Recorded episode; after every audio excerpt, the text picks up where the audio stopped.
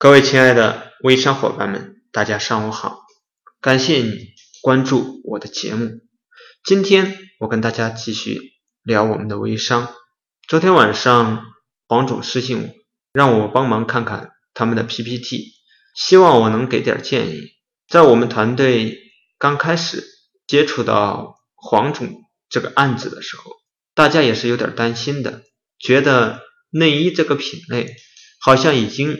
达到饱和状态，还会不会有机会？这个项目的负责人在跟我聊的时候，我问他：“你们的最大优势是什么？”我的同事给我说：“他们的最大优势就是他们有十年生产内衣的经验，在内衣方面做的非常的专业。传统微商内衣品牌有很多，但大家的品牌和质量。”都是参差不齐的，很多传统内衣微商，他们的老大呢根本就没有做过内衣，对于内衣的理解和认知往往也是有限的。他们能够成功，微商套路应该作用是很大的。如今的内衣微商市场已经成熟了，不需要再去教育市场了。这对于黄总来讲就是一个巨大的利好。还有。传统内衣微商的产品质量不够好，这对于黄总来说又是一个利好。如果是我来讲方案，我会把传统内衣微商和自己的产品做对比。首先呢，我们来讲差异，一方面教育了客户，另一方面也表扬了自己。今天早上起床之后呢，我又看了他们的招商 PPT。如果你也有招商 PPT，而且你也不知道你的方案是否合适，那么你可以加我的微信三七零八四零一三四，我们这里有很多招商 PPT 课件及资料，我会赠送你内部干货资料，并对你一对一指导。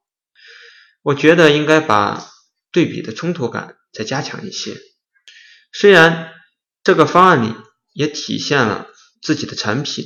和传统微商内衣品牌的不同，但冲突感不够强烈。我给黄总的个这个建议呢，其实是适合很多的行业，放在很多的领域都适用的。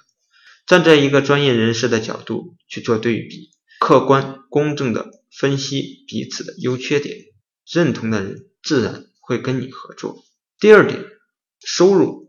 方案里的收入目标是年收入二百八十万，而且也给了拆解步骤，告诉你如何做到这个数字等等，有理有据，讲的没有错，也很实在。但我觉得这个目标设计如果改变一下会不会更好？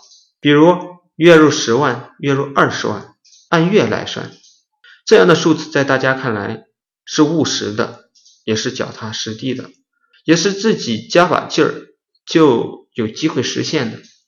当然了，这只是一个表达方式的问题。如果方便讲年年收入，还是去讲年收入好了。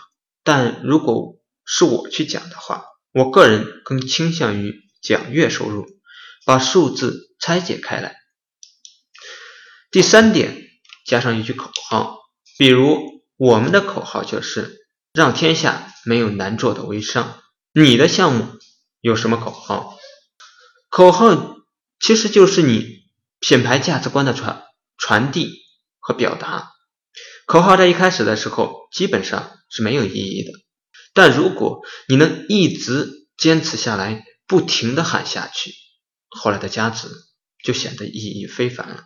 在这里，我顺便问一下各位听众：你们的品牌有口号吗？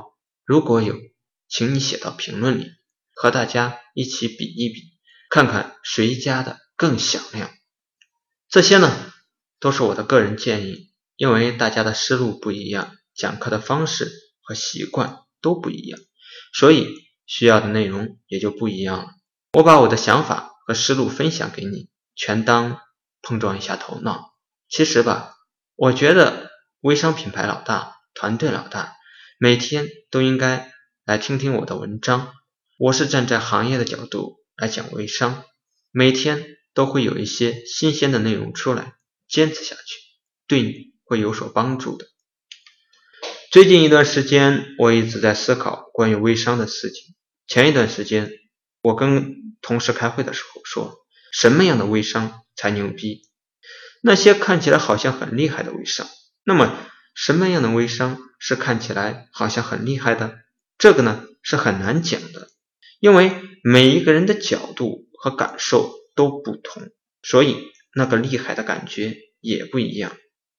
关于资本方面，很多微商老大会讲很多，而且听起来还是一套一套。他们讲的内容呢，有点像看苍老师的电影，或许看了很多遍，但从来没有实践过一次，过过瘾而已。现在呢，你可以通过资本的力量，带着更多的微商老大一起玩一个资本的微商。既要赚卖货的钱，还要赚资本的溢价。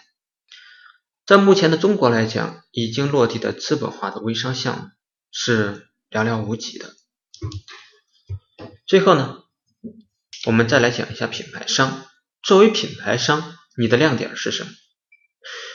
你是要去展示你的这些东西。我看到很多的品牌商呢，经常会犯一些低级错误。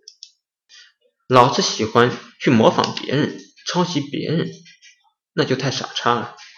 再者就是坚持展示你的亮点。我之前一直在强调，你买可口可乐之前是看了多少次的广告？别人在购买你的产品或者是跟你做代理的时候，也是需要观察一段时间的。所以说，坚持很重要。再比如我，为了给我自己做广告，我会天天。写文章，一直坚持了两年多的时间。今天的客户有两类，一类是看我文章过来的，另一类是老客户转介绍过来的。但千万不能抱着欺骗人的想法去胡乱讲。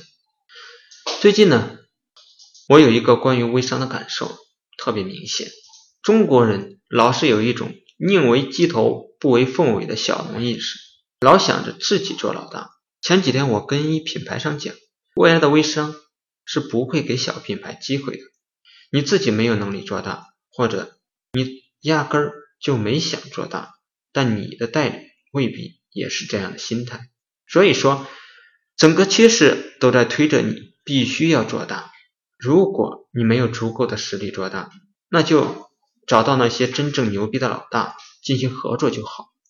如果大家一起齐心合力。把那个真正的事给做出来了，即便是一个凤尾，收益也会远远超过鸡头的。最近有很多的资源也都在找我们合作，而且都是在各自细分领域中的行业翘楚。在过去，我的想法或许是各自为战，但我现在的想法是整合，看看大家有没有机会整合在一起做，争取把一个项目。做到最大化。如果实现了这个事情，或许会是一个不小的结果。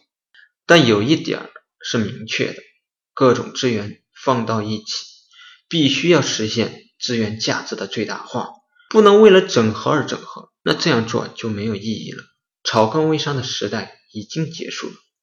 谁能形成自己的品牌，谁能站稳脚跟，谁就是最后的赢家。